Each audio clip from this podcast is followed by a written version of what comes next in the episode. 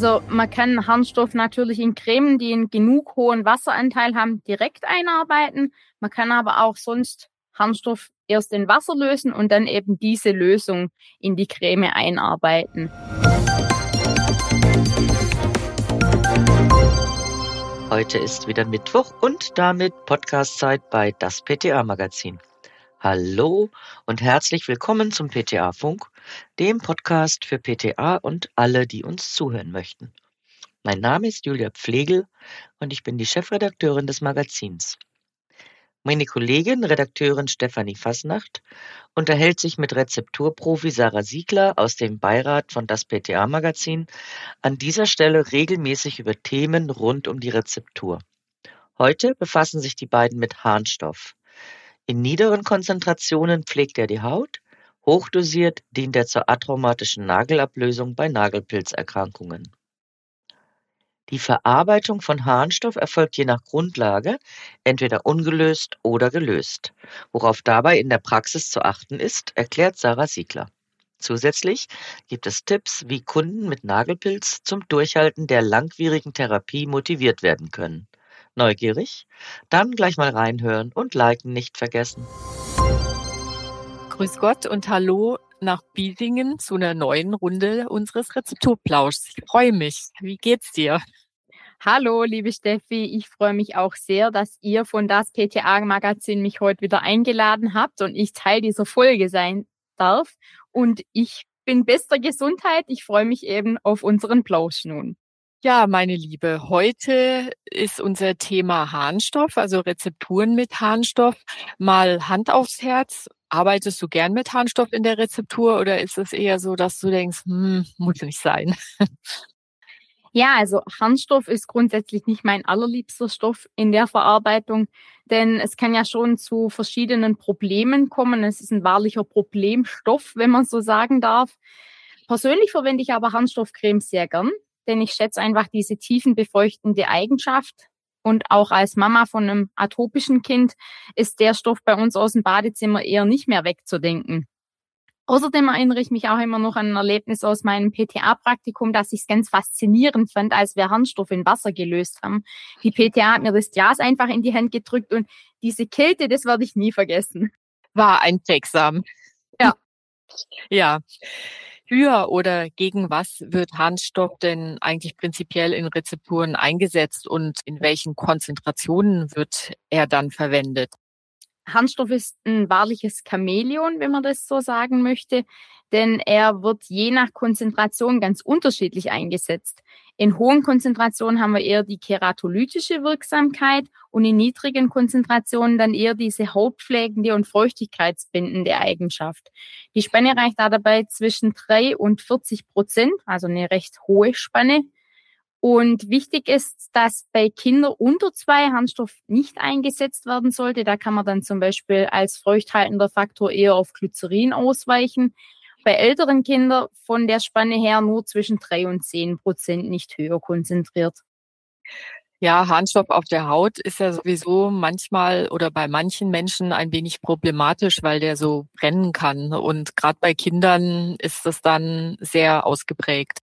Genau, also hauptsächlich, wenn auch die Hautbarriere nicht komplett intakt ist und irgendwo offene Stellen sind, dann ist es so, dass es schon mal zu Brennen führen kann, auch bei Erwachsenen, wenn man empfindlich ist, je nachdem. Aber da haben wir dann ja einfach noch andere Stoffe, die man anbieten kann, um einen ähnlichen Gefühlszustand dann zu erwecken. Mhm. Ja, das ist halt wichtig, dass man das in der Beratung ab abklopft, finde ich. Sonst sind die Kunden und Kundinnen vielleicht nicht so ganz amüsiert, Absolut. wenn man ihnen das nicht sagt. Ja. Harnstoff lässt sich ja je nach verordneter Grundlage entweder ungelöst oder gelöst verarbeiten in Rezepturen.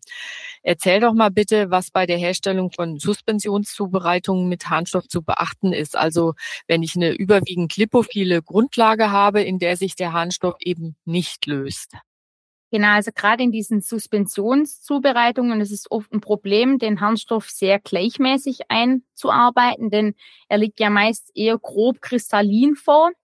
Man sollte den dann vorab tatsächlich in Mörser etwas noch zerkleinern Und dann ist es so, dass leider unumgänglich ist, dass wir die Salbenmühle zum Einsatz bringen, also diesen Drei-Walzen-Stuhl, damit einfach die homogene Verteilung und der Sandpapiereffekt, den wir sonst erzeugen würden, möglichst minimiert wird. Es ist mitunter ziemlich zeitaufwendig und man muss auch mit Verlusten rechnen. Also in dieser Mühle bleibt einfach auch relativ viel Creme hängen. Man sollte da mit einem Zuschlag von fünf bis zehn Prozent rechnen, je nachdem, wie geübt man im Umgang mit diesem Gerät ist. Und du sagst, es sollte vorpulverisiert werden. Wie doll muss man sich denn da anstrengen? Also wie fein muss, muss es pulverisiert sein, wenn man dann eh mit der Salbenmühle noch arbeitet? Es ist trotzdem so, desto feiner, desto besser, wenn man dann einfach bei der Arbeit mit der Salbenmühle viel Zeit spart. Also da ist es so, dass man am besten auch zwei, drei Durchgänge immer macht durch diese Salbenmühle. Aber das Endprodukt wird umso besser, desto feiner vorverrieben wird. Mhm. Sonst brennt der Harnstoff nicht nur, sondern kratzt auch noch. Genau, kann man gleich ein Peeling machen. Ja, ist manchmal auch nicht schlecht. So, das war jetzt, wenn Harnstoff sich in der Grundlage nicht löst. Es gibt ja aber auch wasserhaltige Zubereitungen, in denen der Harnstoff sich lösen kann. Und auch da wiederum hat man zwei Möglichkeiten, den Harnstoff zu verarbeiten. Also man kann Harnstoff natürlich in Cremen, die einen genug hohen Wasseranteil haben, direkt einarbeiten. Man kann aber auch sonst Harnstoff erst in Wasser lösen und dann eben diese Lösung in die Creme einarbeiten. Grundsätzlich sollte man bei der Einarbeitung eine Wärmeentwicklung möglichst vermeiden, denn Wärme kann einfach zur Zersetzung beiführen. Man sollte auch eine Übersättigung der Lösung möglichst verhindern, denn da kommt es dann eben auch wieder zur Rekristallisierung. Da hat man dann richtige Kristallnadeln im Endprodukt, wenn man das zwei, drei Tage stehen lässt. Um die Zersetzung des Harnstoffes möglichst zu verhindern, kann sehr sinnvoll sein, dass man einfach einen Puffer zusetzt denn der kann dann den Harnstoff ideal vom pH-Wert halten und dann hat man einfach auch lang eine möglichst gute therapeutische Konzentration von dem Harnstoff in der Endzubereitung. Und was dann am Ende noch ganz wichtig ist, ist, dass wir ein gutes Packmittel wählen, denn das sollte möglichst dicht sein, sodass kein Wasser verdunsten kann. Denn verdunstetes Wasser steigt auch wieder die Konzentration vom Harnstoff und auch da kann es dann wieder zu diesen Kristallnadeln beim Auskristallisieren führen alles in allem wirklich sehr viel, an was man denken muss, wenn man Harnstoff verarbeiten möchte. Mhm. Und wenn ich jetzt eine wirklich stark wasserhaltige Salbe habe und ich streue den da so auf, das knirscht ja so richtig schön. Ne? Da hört man dann, wenn man beim Einarbeiten auch, wann er dann gelöst ist, also wenn es nicht mehr knirscht. Genau, und als Innenkontrolle sollte man da tatsächlich auch eine kleine Menge nochmal rausnehmen und entweder auf einen behandschuhten Handschuh ein bisschen verreiben oder dann eben auf einer Glasscheibe. Da sieht man es dann gut. Wenn keine Kristalle mehr drin sind, dann ist die Creme in Ordnung. Mhm. In der November-Ausgabe von das PTA-Magazin, da stellen wir eine Rezeptur vor, die aus Harnstoff in Onichomalcreme besteht. Die Salbe wurde zur Nagelablösung bei Nagelpilz verordnet. Bei der Plausibilitätsprüfung hast du festgestellt, dass die Cremegrundlage außer Vertrieb ist. Wie gehst du denn in solchen Fällen vor? Weil du musst ja dann den Arzt kontaktieren, um die Grundlage auszutauschen. Grundsätzlich muss ich nicht immer einen Arzt kontaktieren, wenn ich innerhalb desselben galenischen Systems austauschen kann. Ich finde es aber trotzdem immer besser, mit dem Arzt nochmal Rücksprache zu halten, vor allen Dingen, wenn vielleicht auch die Creme mal nochmal verordnet wird, dass man dann einfach drüber gesprochen hat, denn die Grundlage hat ja schon auch einen Effekt auf die Therapie selber. Und wir kontaktieren tatsächlich immer den Arzt, wenn wir irgendwas tauschen. Wir haben dazu ein Faxformular. Das dient uns dann im Nachgang auch immer als Doku, dass wir wissen, was wir da getauscht haben. Wir nutzen als Literatur das NRF Online oder auch dieses Blausi-Check-Heft. Und da kann man tatsächlich sehr gut rauslesen, welche Grundlage vielleicht als Austausch möglich wäre, denn dort haben wir alle wichtigen Angaben wie die kompletten Inhaltsstoffe, die Emulgatoren, die Konservierung und vor allen Dingen auch den Fett- und den Wassergehalt, was ja sehr entscheidend ist, um dann eben innerhalb des gleichen Systems auszutauschen. Hm. Ja, und ich finde es auch immer problematisch, wenn man so eine Grundlage ohne Rücksprache austauscht. Man weiß ja nicht, was der Kunde oder die Kundin vielleicht sonst noch für Erkrankungen hat, ob Allergien vorliegen. Und allein deswegen finde ich es auch sinnvoll, sich da immer mit dem Arzt abzustimmen.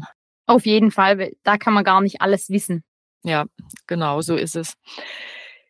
Diese Salbe, von der wir gerade gesprochen haben, die dient zur Nagelablösung. Also da wird das erkrankte Nagelmaterial praktisch mit entfernt.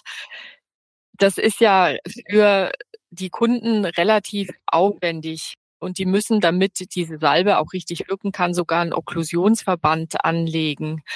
Hast du da noch Tipps? Wie macht man das denn überhaupt richtig? Also am besten ist es, wenn man dazu ein Folienpflaster verwendet. Und das muss wirklich ganz, ganz dicht sein, dass die Okklusion überhaupt funktionieren kann. Sollte man den wirklich sehr dicht anbringen und lieber nochmal mit einem Klebepflaster umkleben. Denn wenn die Okklusion nicht zustande kommt, dann funktioniert das Ganze nicht. Hm. Und dann muss es ja immer wieder abgeschabt werden. Ich finde das für viele Kunden problematisch, sowas selber durchzuführen, oder? Ja, also gerade wenn man vielleicht motorisch nicht mehr ganz so fit ist oder nicht mehr so beweglich ist, kann das tatsächlich schwierig sein, weil das Ganze sich ja auch von der Zeit her ziehen kann, bis der Nagel sich wirklich ablöst für zehn Tage oder vielleicht sogar, wenn er ein bisschen arg dick war, noch mehr. Da macht es Sinn, wenn man sich einfach von einer professionellen Fußpflegerin Unterstützung holt. Mhm. Da kann man am besten gleich von Anfang an alle Termine mit der ausmachen so da hat man dann auch einfach die Disziplin dahinter, die zu dieser Therapie dazugehört, weil das Ganze kann doch schon recht langwierig sein. Mhm. Ja, das stimmt. Und deswegen meine Frage, hast du vielleicht sonst noch ein paar Tipps, wie du betroffene Kunden und Kundinnen zum Durchhalten motivierst? Fußnägel, die müssen ja einmal komplett nachwachsen, was eben bis zu einem Jahr dauern kann. Wie kann man da die Kunden am besten bei der Stange halten? Man kann vielleicht so eine Aktion in der Apotheke durchführen. Vielleicht hat man auch ein Schuhgeschäft am Ort, was das unterstützen möchte mit Gutscheinen, sodass man sich dann am Ende Therapie mit einem schönen paar neuen Sandalen belohnen kann. Und ich empfehle auch immer für die komplette Ausheilung zum Nachbehandeln noch einen antimykotischen Lack, den man wirklich aufträgt, bis der Nagel komplett sauber rausgewachsen ist. Und da gibt's ja mittlerweile auch welche, die man überlackieren kann, so dass wenn man dann mal wirklich offene Schuhe tragen muss, dass man das dann auch nicht so stark sieht, dass der Nagel vielleicht nicht mehr so schön aussieht. Mhm. Und äh, was mir auch immer wieder auffällt, so Hygienetipps. Ich habe manchmal den Eindruck, dass ja viele Leute zum Beispiel gar nicht so Fußsprays kennen oder auch nicht unbedingt Hygienespüler für die Socken einsetzen. Ja, und auch einfach auf das Trockenhalten der Schuhe zu achten, dass man tatsächlich auch ein Wechselpaar hat, dass man ein Schuhpaar nur einen Tag trägt und am anderen ein anderes und dass man auch die Schuhe mal mit einem Spray desinfizieren kann. Solche Tipps machen tatsächlich Sinn. Das ist uns immer so logisch, aber am Endkunden vielleicht halt doch nicht. Ja, das finde ich auch. Was manchmal ja auch hilfreich sein kann, je nachdem, wie viele Nägel betroffen sind und wie stark die Infektion war, dass man dann vorbeugend, wenn der Nagel komplett neu nachgewachsen ist, trotzdem ein bis zweimal die Woche noch so einen antimykotischen Lack anwendet. Da gibt's ja wirklich Leute, die immer wieder zu so Pilzinfektionen neigen. Genau, und wenn es tatsächlich auch immer wieder kommt, dann muss man wirklich auch einfach einen Arzt mit in die Therapie mit einbeziehen, weil manchmal muss man es ja dann auch durch oral angewandte Medikamente unterstützen. Genau, ja. Ja, Sarah, wir sind schon wieder am Ende unseres Podcasts. Da kommt wie immer dein Aufreger der Woche. Gerade zum Thema der Salbenmühle habe ich was, die kommt bei uns recht selten zum Einsatz, wie wahrscheinlich bei den meisten. Und bei uns ist es immer wieder sehr lustig, denn Zuerst wird die meistens nicht gefunden. Also man weiß gar nicht, wo im Labor befindet sich dieses Teil oder wie sieht es überhaupt aus. Habe ich schon mitbekommen. Und dann weiß auch keiner, was man grundsätzlich überhaupt mit diesem Teil von der Einstellung her durchführen muss. Und da werde ich ab und an auch mal in meiner Freizeit kontaktiert und muss dann Telefonsupport leisten. ich vermute aber, dass eigentlich jede PTA in ihrer Galenik-Ausbildung im Praktikum gelernt hat, wie man mit diesem Gerät umgeht. Und ich finde es hilfreich bei so selten aufkommenden Sachen, dass man sich doch mal immer mal wieder die Schulunterlagen herzieht und manchmal mit guten Abbildungen relativ schnell zum Ziel kommt. Man sollte die keinesfalls wegwerfen, sondern sie gut in der Apotheke im Spind bunkern, sodass man sie dann im Notfall immer wieder rausziehen kann. Ja. Weil meine Oma hat schon immer gesagt, man muss nicht alles wissen, aber man muss wissen, wo man nachschauen kann. Das hat mein Lehrer an der PTA-Schule auch immer gesagt. Und das ist ein sehr guter Tipp. In diesem Sinn, meine Liebe, war schön mit dir zu plauschen. Ich freue mich auf unsere nächste Runde. Bis dahin alles Gute. Vielen Dank, liebe Steffi. Schaff's gut. Ciao. Ciao. Das war unsere aktuelle Episode vom PTA Funk, dem Podcast von das PTA Magazin. Danke, dass Sie zugehört haben. Wir freuen uns über Downloads, Likes und Kommentare. Auf Wiederhören bis zum nächsten Mal.